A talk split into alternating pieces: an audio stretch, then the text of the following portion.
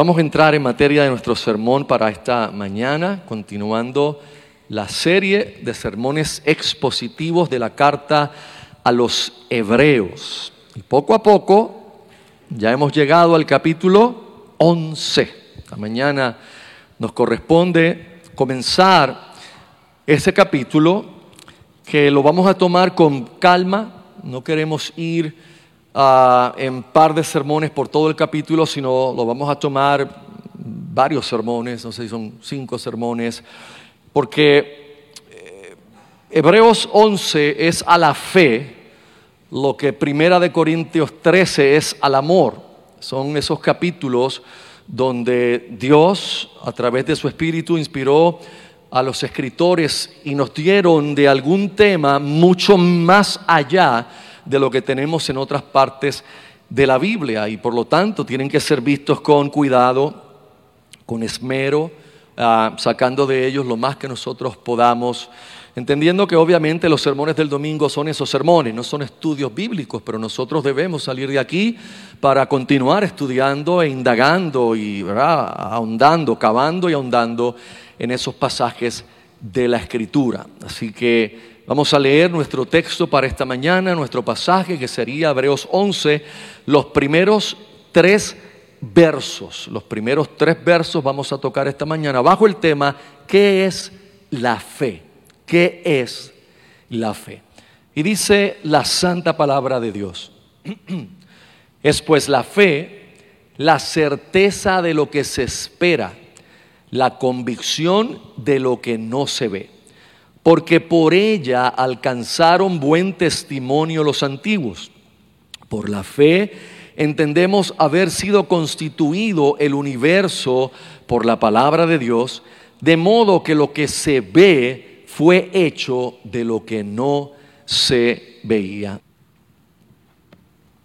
Como ustedes saben, en el pasado de nuestra iglesia, quizás muchos años atrás, alguien pudo habernos conocido como una iglesia llamada de la palabra de fe, que no es otra cosa sino un movimiento, ah, no es que sea una iglesia ni es un concilio, es un movimiento eh, a nivel mundial, pero comenzó en Estados Unidos, ah, donde se enfatizó en ciertos aspectos que se fueron de proporción absolutamente en cuanto a la escritura, llegando a crearse un evangelio falso, un evangelio basado en una fe que al final no es fe, porque se llega a tener fe en la propia fe que uno tiene y no en el objeto de nuestra fe, que es Cristo. Por lo tanto, esta mañana para mí es un gozo que podamos mirar este pasaje y poder tener un poco más de entendimiento de qué es la verdadera fe, de qué se trata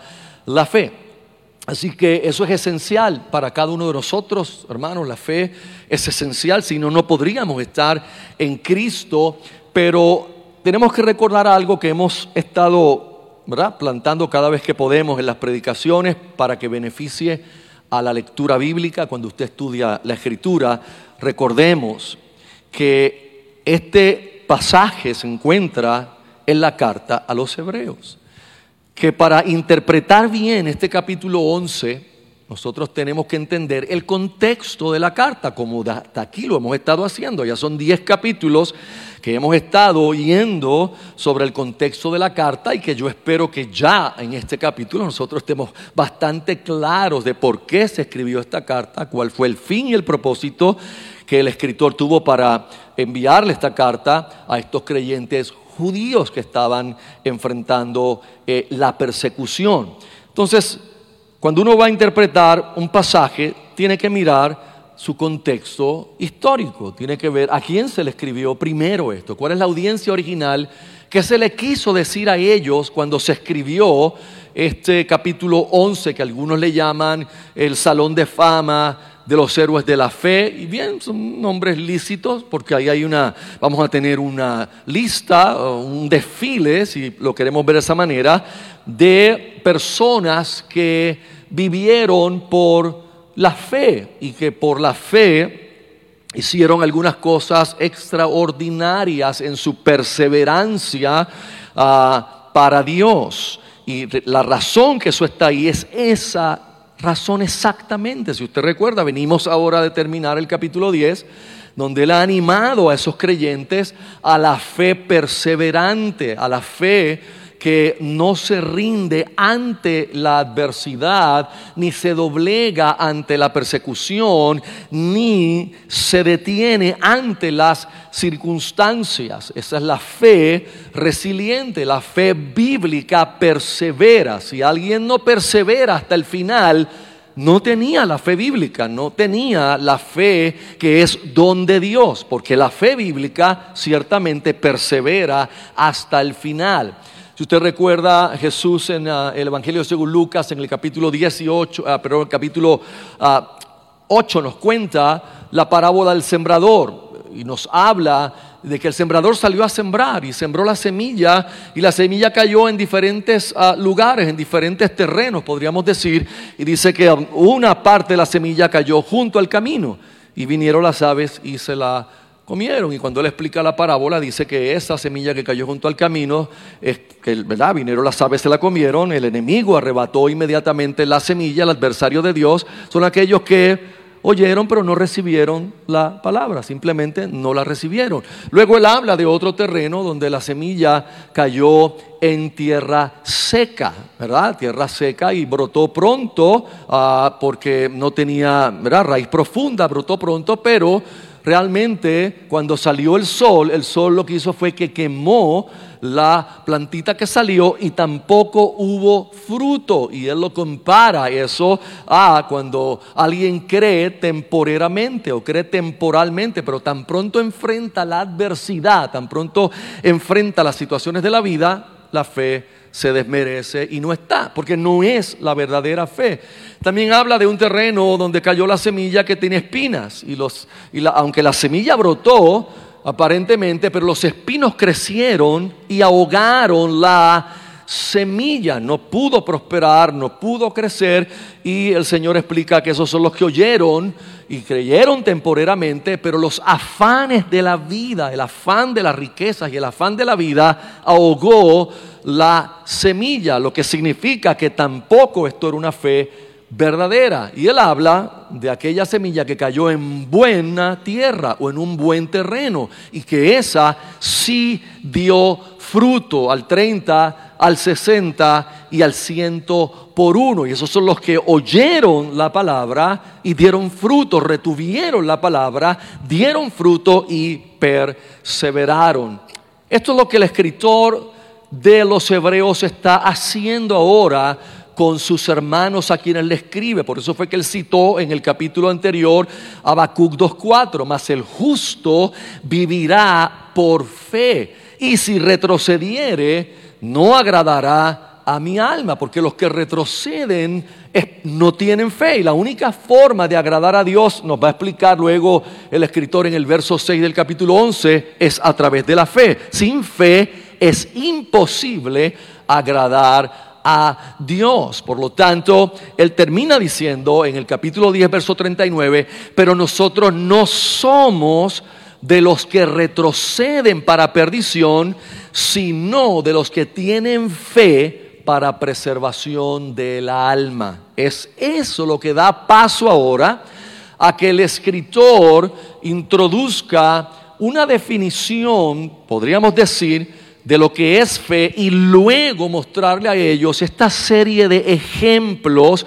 para robustecer la fe de estos creyentes judíos. Pero es bien importante que entendamos que Hebreos 11.1 no es una definición comprensiva, total y absoluta de lo que la fe es. Es solamente una introducción de lo que la fe significa y la fe es. Nos va a decir algunas verdades de lo que la fe es como sustancia y de lo que la fe hace, la obra de la fe. A veces se ha tomado esto como la definición eh, final de la fe, a tal grado que si a uno le preguntan qué es la fe, que uno contesta, es pues la fe, la certeza de las cosas que se esperan y la convicción de lo que no se ve. Pero hay otras verdades en otros capítulos y libros de la Biblia que completan la verdad de lo que es la fe. Igual pasa con la oración. A veces la oración queremos definirla solamente con alguna frase que eh, tengamos en la Biblia, inclusive frases de Jesús. Y hay gente que tú le preguntas qué es horario, dicen, bueno, todo lo que pidieres al Padre en mi nombre, Él os lo dará. Y la gente dice, eso es la oración. Pero cuando saben que eso no es la oración? Ahí hay una verdad de la oración, pero esa verdad está incompleta. Porque si yo digo todo lo que pidiera el Padre en mi nombre, me lo dará, muchos de los que estamos aquí diríamos, pues a mí me ha fallado, porque yo he pedido cosas en su nombre y no me las ha dado. Es que ese verso no lo podemos tomar solo, porque hay otros versos que nos muestran que las cosas que Dios nos dará en la oración son aquellas que están conforme a su voluntad, a su deseo soberano y perfecto. Por lo tanto, uno no puede tomar un verso, sacarlo de contexto y crear una doctrina particular para uno o para un grupo de gente, por eso es que han nacido tantas sectas, por eso es que han nacido tantas, tantos errores en medio de los grupos cristianos. Así que el propósito de este capítulo 11 es realmente darles a ellos una explicación, pero más que una explicación, una ilustración de la fe genuina de la fe verdadera que persevera y que perdura hasta el fin.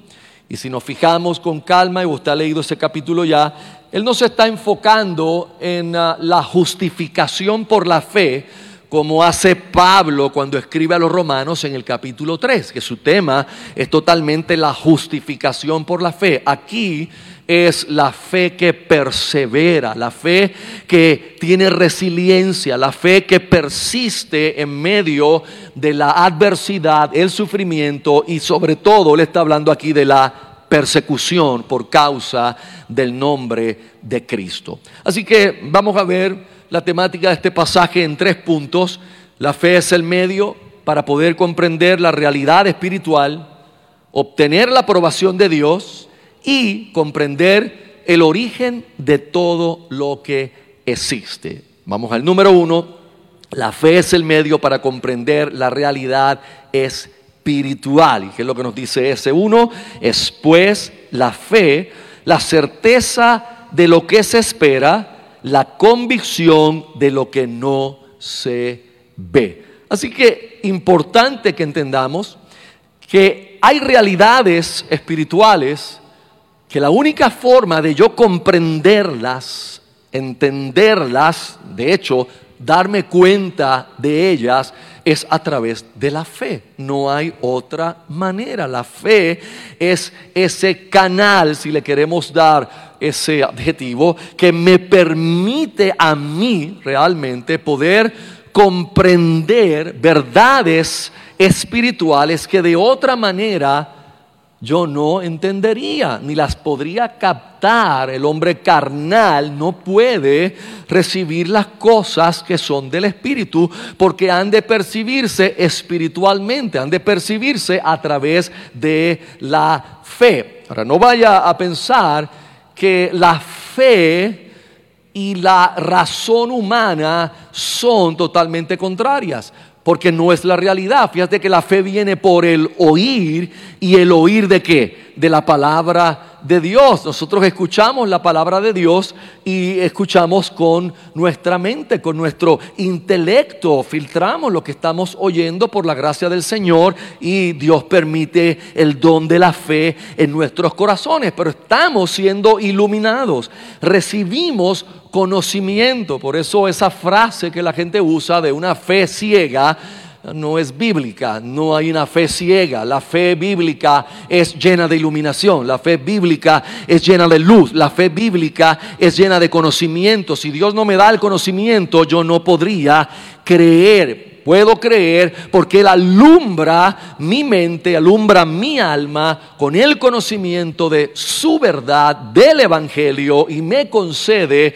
entonces el medio para yo poder creer. Me regala, me da la fe para que yo pueda captar esas verdades espirituales. Así que cuando hablamos de realidades espirituales, nos referimos a las cosas como Dios las ve. Recuerde que Dios está en una clase de ser que en este momento nosotros no somos ni estamos en la esfera en la cual Dios habita. Dios habita en una esfera espiritual y nosotros estamos en una esfera material. Por lo tanto, Dios tiene una visión de las cosas distinta a la nuestra. Usted recuerda el profeta Isaías cuando dice, vuestros pensamientos o los pensamientos de ustedes no son tan altos como los pensamientos de Dios, ni vuestros caminos se pueden comparar con los caminos de Dios, porque son más altos que los de ustedes. Y esa es la la realidad. Entonces, ¿qué es lo que Dios ha prometido a través de la fe?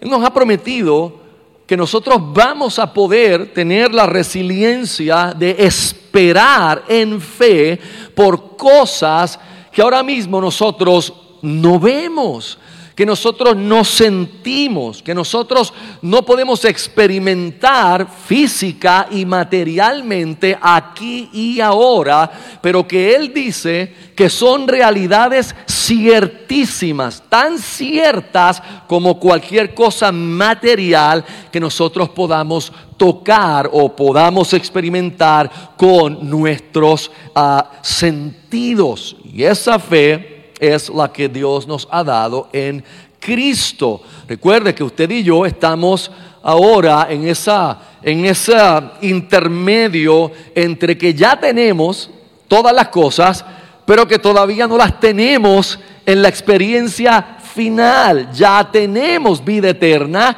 pero estamos todavía en un cuerpo físico y vamos a experimentar la muerte si es que el Señor todavía no regresa cuando nos toque a nosotros partir. Nosotros estamos ya experimentando algunas cosas espirituales por la gracia del Espíritu Santo que nos ha sido dada y que nos enseña Pablo que se nos dio como una garantía, como un pronto pago, como un depósito que asegura la realidad de todo lo demás. O sea, Dios nos ha permitido comenzar a gustar algunas cosas que pertenecen al mundo venidero a través de la fe, pero no tenemos ahora mismo la plenitud de todo eso aquí. No tenemos realmente el cumplimiento absoluto de eso y por lo tanto la vida cristiana está encapsulada es la fe.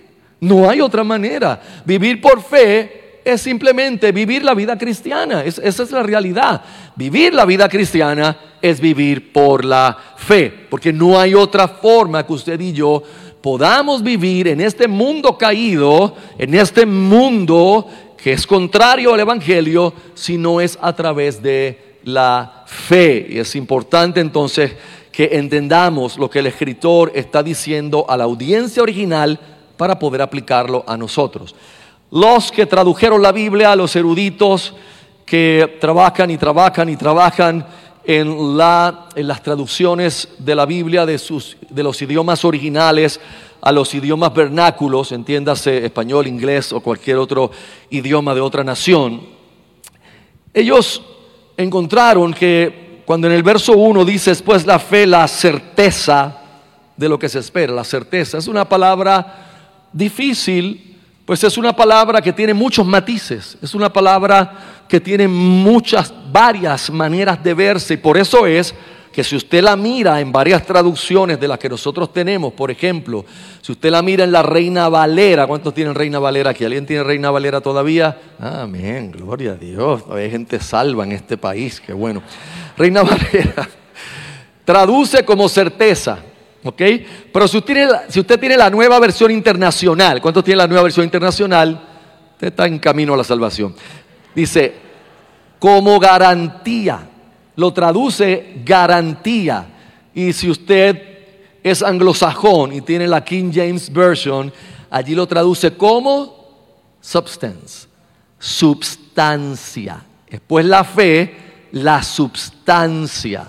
O después la fe, la certeza. O después la fe, la garantía.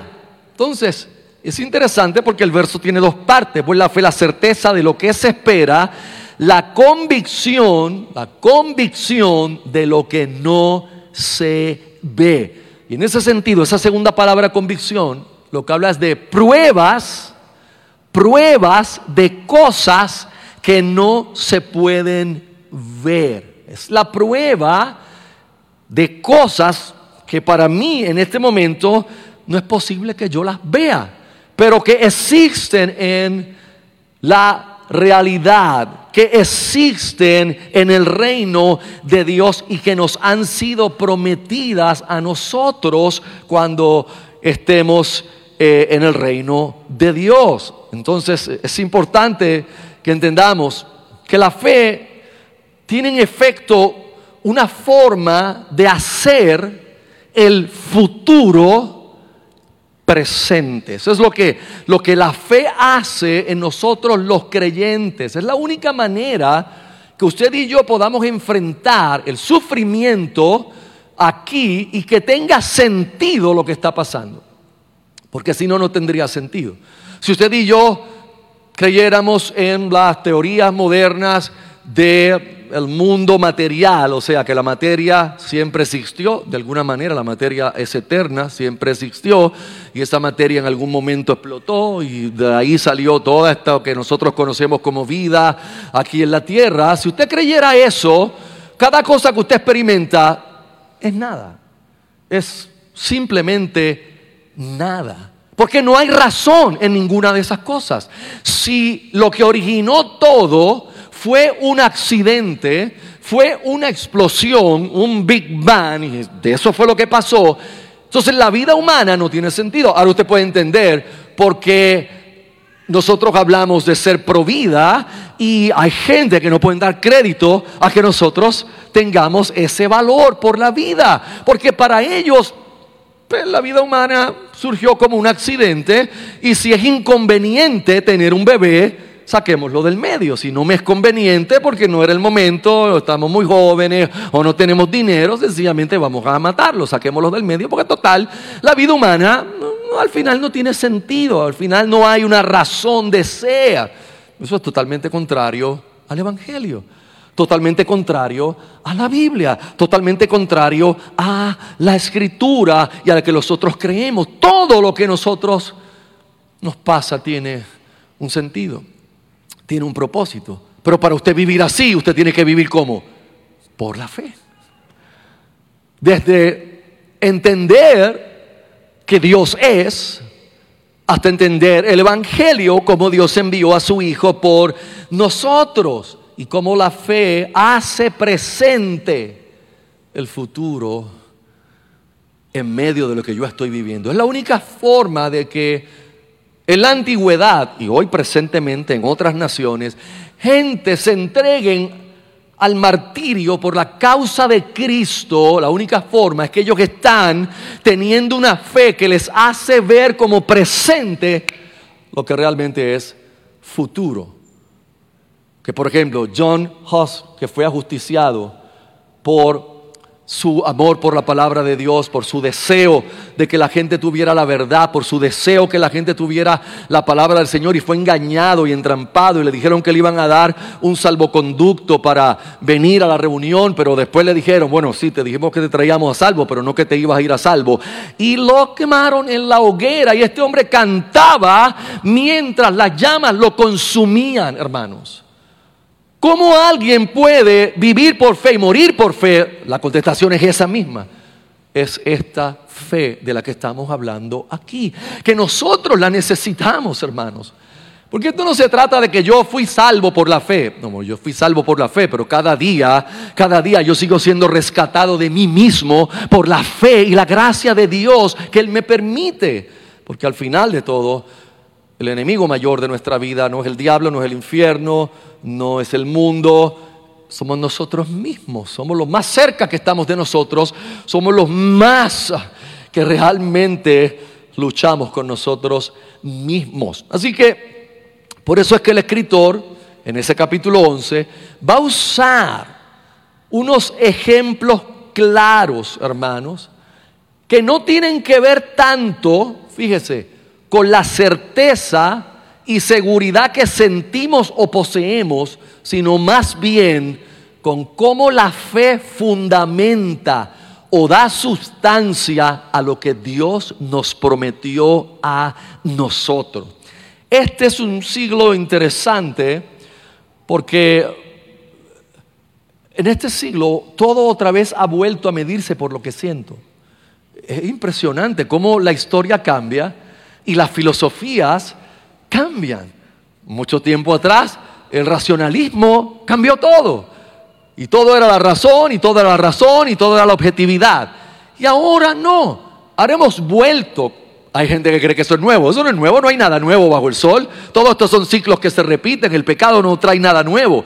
Haremos vuelto otra vez a lo que soy, a lo que siento.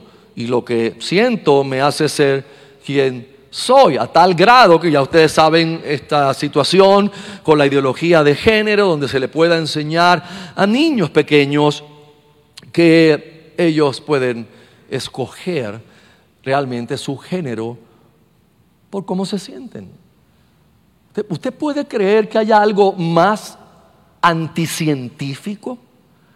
¿Que haya algo más antipedagógico que yo le diga a un niño de 5 años que él tiene la capacidad o ella tiene la capacidad de, si se siente de una manera, elegir ser eso, o si se siente de otra, elegir lo otro. ¿Qué sabe un niño de 5 años?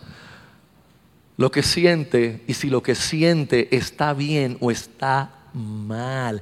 Pero eso hoy es lo correcto. Este es nuestro siglo y la iglesia siempre ha sufrido de esa manera. En la iglesia siempre hemos sufrido por poner nuestros sentidos y sentimientos antes de la fe. Recuerde, la fe siempre va a creer a la palabra de Dios antes que a lo que yo siento, antes que a lo que yo estoy experimentando. La fe hace realidad, hermanos, en nuestra experiencia, las promesas que Dios ha hecho sobre el futuro. La fe lo que hace es darnos prueba, dar substancia de que aunque actualmente yo no puedo ver ese mundo de Dios, yo no puedo ver los ángeles, yo no puedo ver los demonios, el cielo, el infierno. Esas verdades son reales, reales, más reales que el aire que yo estoy respirando ahora mismo, más reales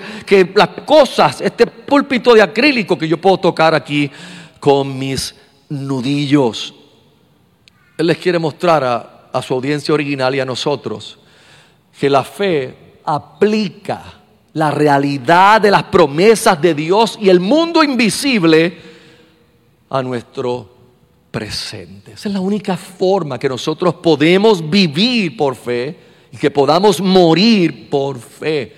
Una buena referencia, hermanos, es el libro de Daniel, una historia que a mí me contaban desde que yo estaba en la escuela bíblica y me encantaba cada vez que me la contaban.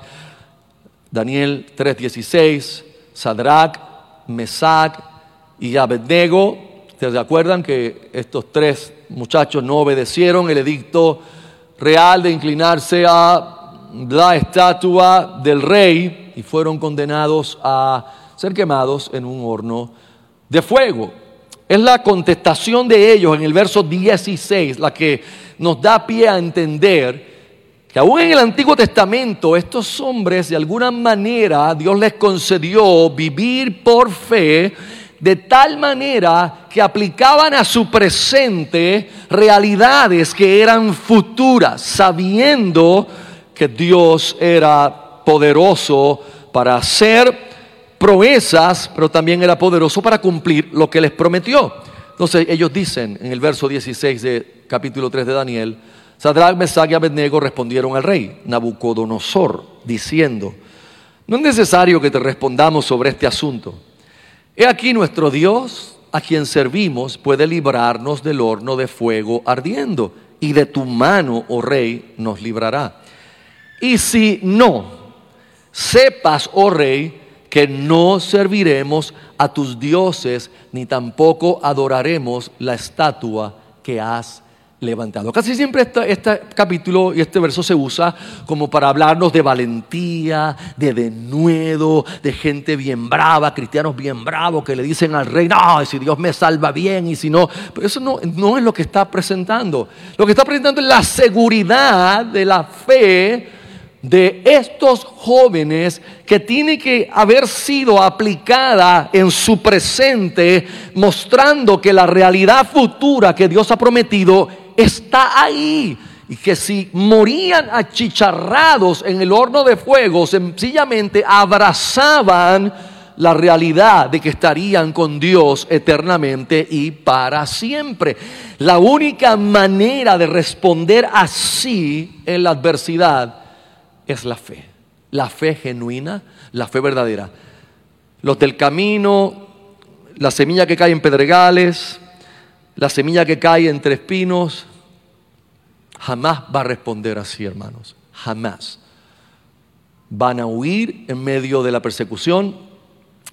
Van a volverse contra Dios cuando las cosas no salgan como ellos quieren. Van a volverse contra Dios si la enfermedad que padecen no se sana, van a volverse contra Dios y pierden sus posesiones porque van a decir esto no fue para lo que yo firmé. Yo firmé para una vida feliz, yo firmé para una vida próspera, yo firmé porque me dijeron que Cristo me iba a dar todo lo que yo pidiera y que Él me iba a hacer feliz, que me iba a dar todas las cosas y que después algún día me iba a dar la vida eterna, pero aquí me iba a dar todo lo que yo quiero. Pero esa no es la realidad, es un falso evangelio, es una falsa fe, esa no es la fe bíblica. Esa no es la fe que estamos predicando, esa no es la fe de la Biblia, esa fe es una invención. Y no me atrevo a decir humana, porque a mí me parece que es una invención diabólica, porque ha sido ah, realmente regada por todo el globo terráqueo hasta los confines, África. Usted va y encuentra gente creyendo estas cosas que no son bíblicas. Segundo punto. La fe no solamente es el medio para comprender la realidad espiritual, comprender una realidad que yo no veo con mis ojos, comprender una realidad que existe totalmente, pero yo no puedo verla. La fe me ayuda a tenerla como si estuviera en mi presente, hermanos, en mi presente. Pero también la fe es el medio para obtener la aprobación de Dios. ¿Qué es lo que a nosotros más nos debe interesar? Eso es lo que a nosotros nos debe interesar en la vida, hermanos. Que usted y yo hayamos sido aprobados por Dios. Si tú y yo hemos sido aprobados por Dios a través de la fe y por su bendita gracia, todo aquel que no nos apruebe puede doler. Mientras más cercano, más duele. Si es la familia, si son personas allegadas que nos rechazan, si es por causa de Cristo o por lo que sea. Pero lo que nosotros necesitamos es la aprobación de Dios. ¿Y cómo es que podemos obtener esa aprobación? ¿Con mis obras? ¿Esforzándome? ¿Haciendo la torre de Babel? A ver si agradamos a Dios y logramos llegar al cielo. ¿Hacer todo con mi fuerza? No, hermanos, es simplemente la fe la fe de la que el mundo se burla. La fe de la que el sistema se ríe. El sistema se ríe de que nosotros tengamos fe. Y dicen, esta gente tiene fe en mitos. Esta gente tiene fe en quimeras. Esta gente tiene la fe y la locura de Don Quijote. Eso es si nosotros decimos una verdad espiritual. Ahora, si ellos dicen, la materia siempre ha existido y un día explotó, ah, esos científicos, no me diga. Así es fácil, la materia siempre existió. ¿Quién atestigua eso? Nadie. Ellos dicen eso y son científicos. Yo digo, Dios siempre existió. ¡Qué idiota! Hello. La materia siempre existió, es científico. Dios siempre ha existido, es estúpido. Entienda bien por dónde voy, porque es la realidad. El medio para obtener aprobación de Dios es vivir por la fe. Ahora, vivir por la fe tiene un obstáculo grande cuando nosotros queremos agradar a los hombres. Y tengo que decirle algo, no sé si a usted le pasa, estoy hablando de mí, cuando uno predica, ¿sabes? Se expone, amor soy yo, pero yo pienso que este corazón caído este corazón que todavía lucha con el pecado, este corazón que aunque salvo por gracia, todavía tiene remanentes del pecado, ama la aprobación humana. Y usted puede decir ahora mismo, ah, a mí no me importa lo que dice. Este corazón ama la aprobación humana y aborrece el rechazo. De hecho, la psicología dice que el rechazo es uno de los sentimientos más terribles y dolorosos que un ser humano puede enfrentar. Y por eso es que a veces nosotros titubeamos tanto en nuestra fe. Titubeamos tanto para ondear la bandera de la fe. Titubeamos tanto para hacerle saber a otros que amamos a Cristo y que Cristo es el único camino realmente. Titubeamos tanto, hermanos, porque queremos la aprobación de todo el mundo. No podemos ser como los que nos gobiernan, que quieren agradar a rojos, verdes, azules, al arcoíris, a todo el mundo. No. Si tratamos de hacer eso, terminaremos no agradando a Dios. Pablo dijo, porque si yo todavía agradara a los hombres, no sería siervo de Cristo. Tenemos que entender que es por la fe, no es por obras meritorias.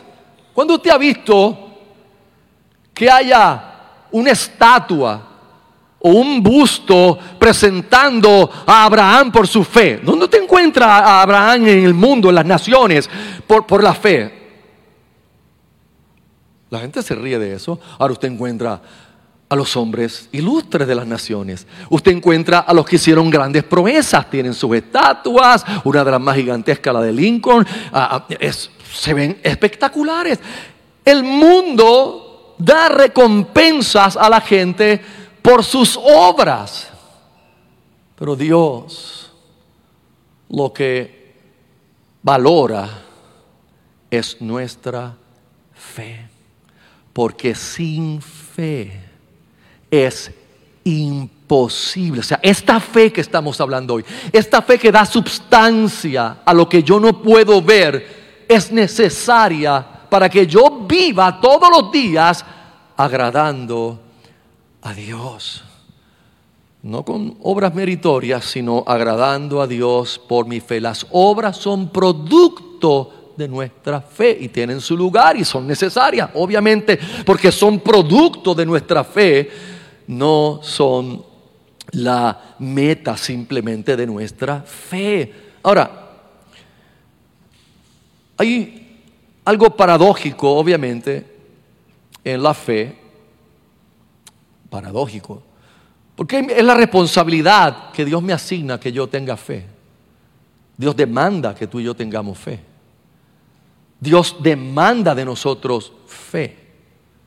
Y sin embargo, su demanda no es algo que yo pueda lograr por mí mismo. Y ahí está lo paradójico. Yo no puedo producir mi fe, porque la fe es un don de Dios, es un regalo de Dios. Por eso es que ninguno de nosotros puede gloriarse de sí mismo, hermanos. Ninguno de nosotros puede pararse ante Dios y gloriarse y decir yo fui una gran persona de fe porque pude creer, yo fui el más que creía de toda esa iglesia. No, hermanos, yo me preocupo cuando yo encuentro gente que me dicen en conversaciones, yo tengo una fe bien grande. Yo los miro. Digo, deberíamos cambiar de roles y venir tú a pastorear. Porque yo tantas veces me enfrento con una fe débil y una fe que necesita rescate diario del Señor, una fe que necesita todos los días el alimento de la palabra de Dios en un mundo que avasalla mi mente con mensajes contrarios a la verdad de Dios. Pero aún así hay gente que dice, no, pastor, yo tengo una fe.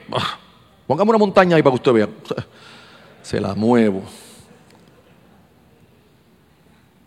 Hermano, yo no le quito la fe a nadie. Si es su fe, gloria a Dios. Pero es importante que entendamos que la fe es un don de Dios. Que yo no la puedo producir. Que parte de nuestra oración diaria debe ser, Señor, hazme crecer en mi fe aumenta mi fe mientras voy a la Biblia, mientras escucho sermones, mientras medito en tu palabra. Aumenta mi fe, permite que tu palabra pueda informar mi corazón y, y tú me des la fe necesaria para perseverar en medio de lo que estamos viviendo. Recuerde, Jesús es tanto el autor como el consumador de la fe.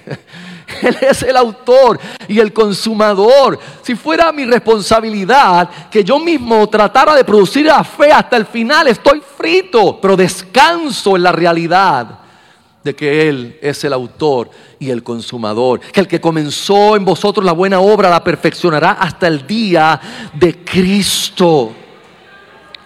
Hermanos, apliquemos esto porque el tiempo está como agua. Esto siempre se va como agua. Apliquemos un poco viendo el, segundo verso, porque por ella alcanzaron buen testimonio los antiguos. ¿Quién es ella en el contexto de nuestro pasaje? La fe. Porque por la fe alcanzaron buen testimonio. ¿Testimonio delante de quién? De Dios. Por la fe ellos alcanzaron un buen testimonio. A tal grado que Dios a través de su Espíritu Santo inspira al escritor de los Hebreos para que deje este récord en el Nuevo Testamento de creyentes que por la fe perseveraron en el reino de Dios. Y algunos de ellos hicieron grandes cosas y otros murieron por esa misma fe y fueron atormentados por esa misma fe. Entonces, tenemos que aplicar este verso 2 a nosotros, lo podemos hacer en dos maneras. Lo primero es una pregunta. Usted que está aquí esta mañana, ¿ha obtenido la aprobación de Dios?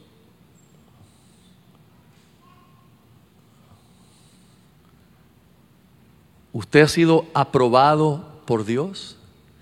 Y si me contesta sí, fuiste aprobado o crees que has sido aprobado por tus obras, por tu vida, por tu moral, por tu bondad, porque das a los pobres, porque ayudas a los vecinos. Porque si es así, nuestra fe está puesta en el lugar incorrecto. Yo recuerdo cuando estábamos por allá en esos lares de la palabra de fe, de ese falso evangelio, que había un libro, un librito que escribió Kenneth Hagan, quien se considera como que el padre de ese movimiento, y decía, se llamaba Teniendo fe en tu fe. Y era la explicación más alocada de cómo yo tengo que tener fe en mi propia fe. Y eso se ve con las palabras que yo hablo. Cuando yo hablo palabras, yo tengo que tener fe en mi fe para que esas palabras creen la realidad que yo necesito.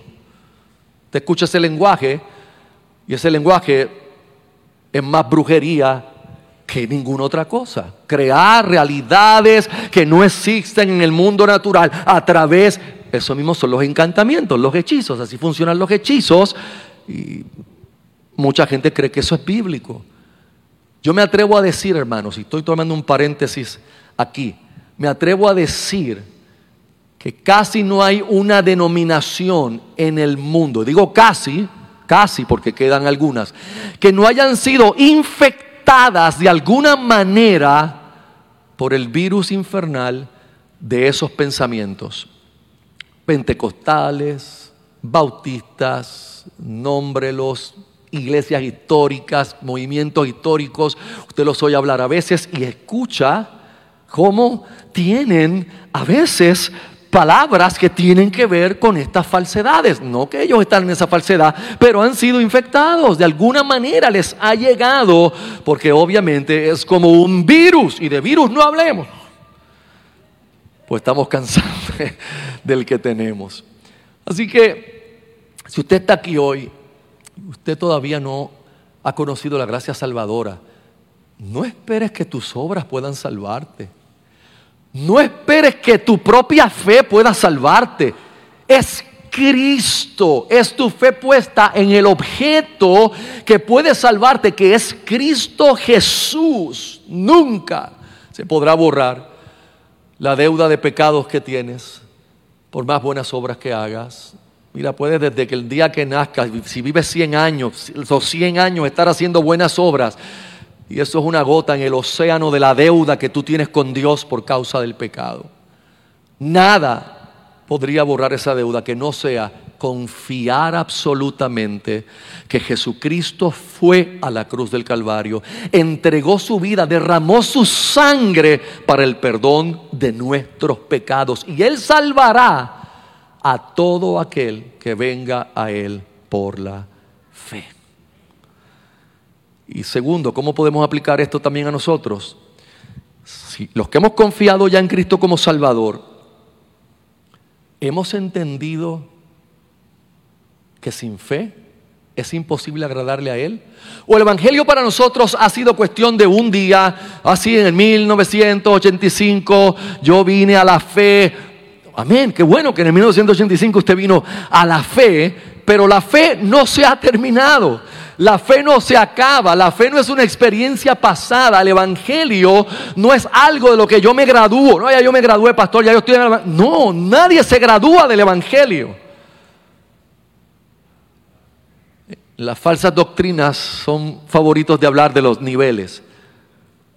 Vamos a otro nivel, a otro nivel. ¿Se acuerdan ustedes? Yo le he predicado de los niveles y los niveles. Tengo que decirlo, no hay, no hay, no hay, no hay más nivel. ¿Cuál nivel? Si estoy en Cristo. ¿Qué más grande que estar en Cristo Jesús, el Rey de Gloria? ¿Alguien puede pensar que qué más grande que estar en Cristo? Para todos los días yo abro mis ojos, que Dios me permite abrir los ojos, mi primer pensamiento debe ser, hoy es un día que debo vivir por la fe.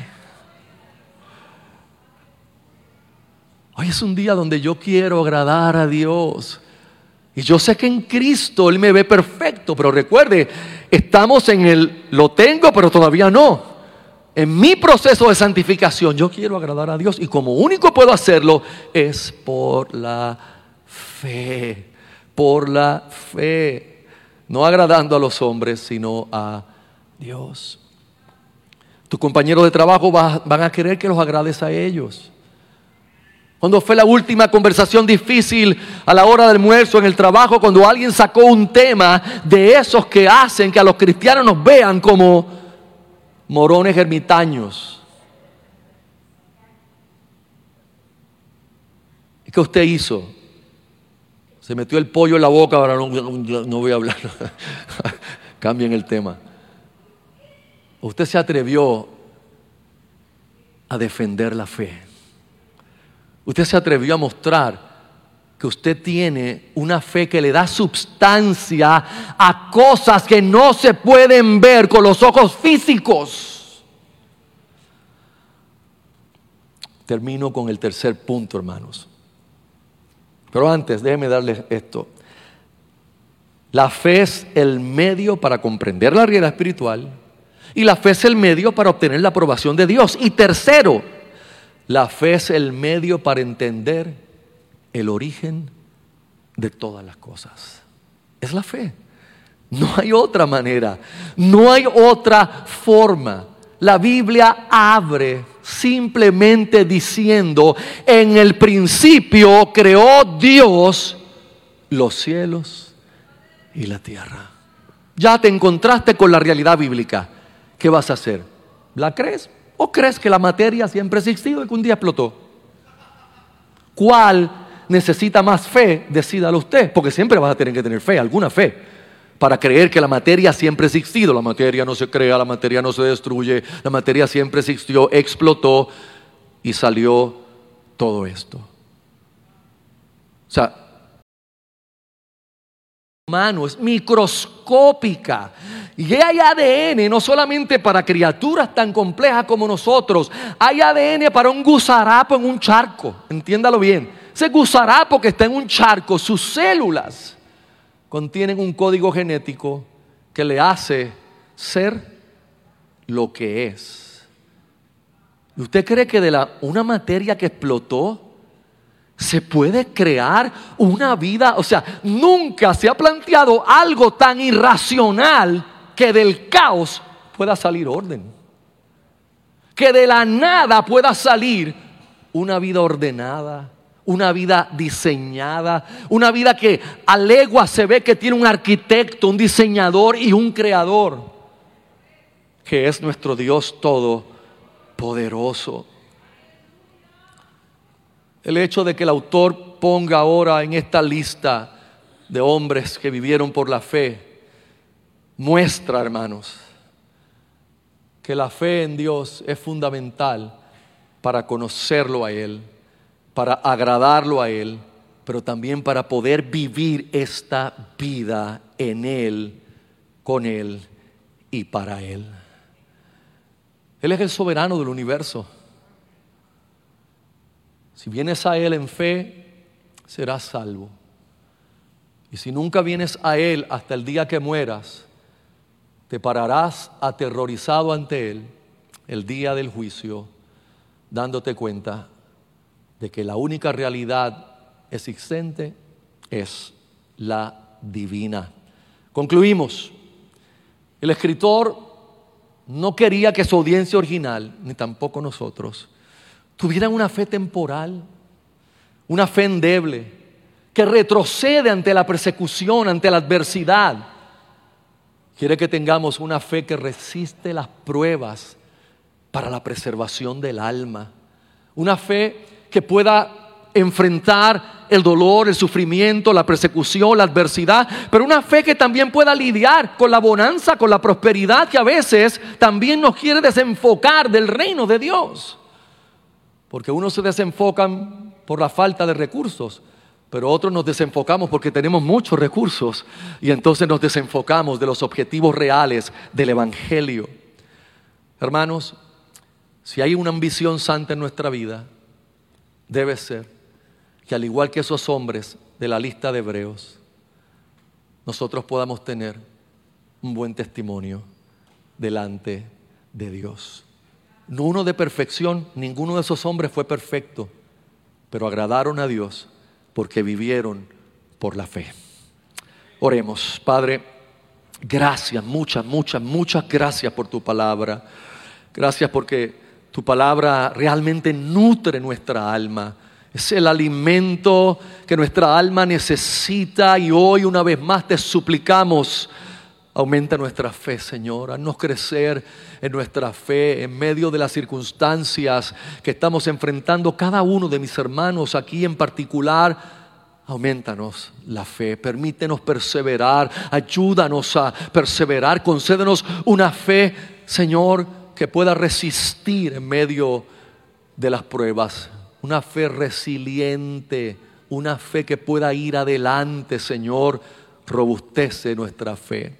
Y si hay alguien aquí hoy, Señor, que no te conoce, te suplicamos que en tu gracia bendita le abras los ojos ahora, le concedas el nuevo nacimiento, le permitas reconocerse como pecador esta mañana, pero a Cristo como su Salvador, el único camino que puede llevarle a ti, Padre. Salva a los pecadores esta mañana, te lo suplicamos en el nombre de Jesús. Amén y amén. Mientras nos preparamos para la cena, vamos a adorar al Señor, mis amados. Les recuerdo antes que la cena es un acto para creyentes, es una ordenanza bíblica que cumplimos con alegría, con regocijo, pero también con temor y temblor, porque sabemos que nos estamos sentando a la mesa con Él que estamos trayendo a memoria la gracia del sacrificio de Cristo. Pero creemos que no son meros símbolos.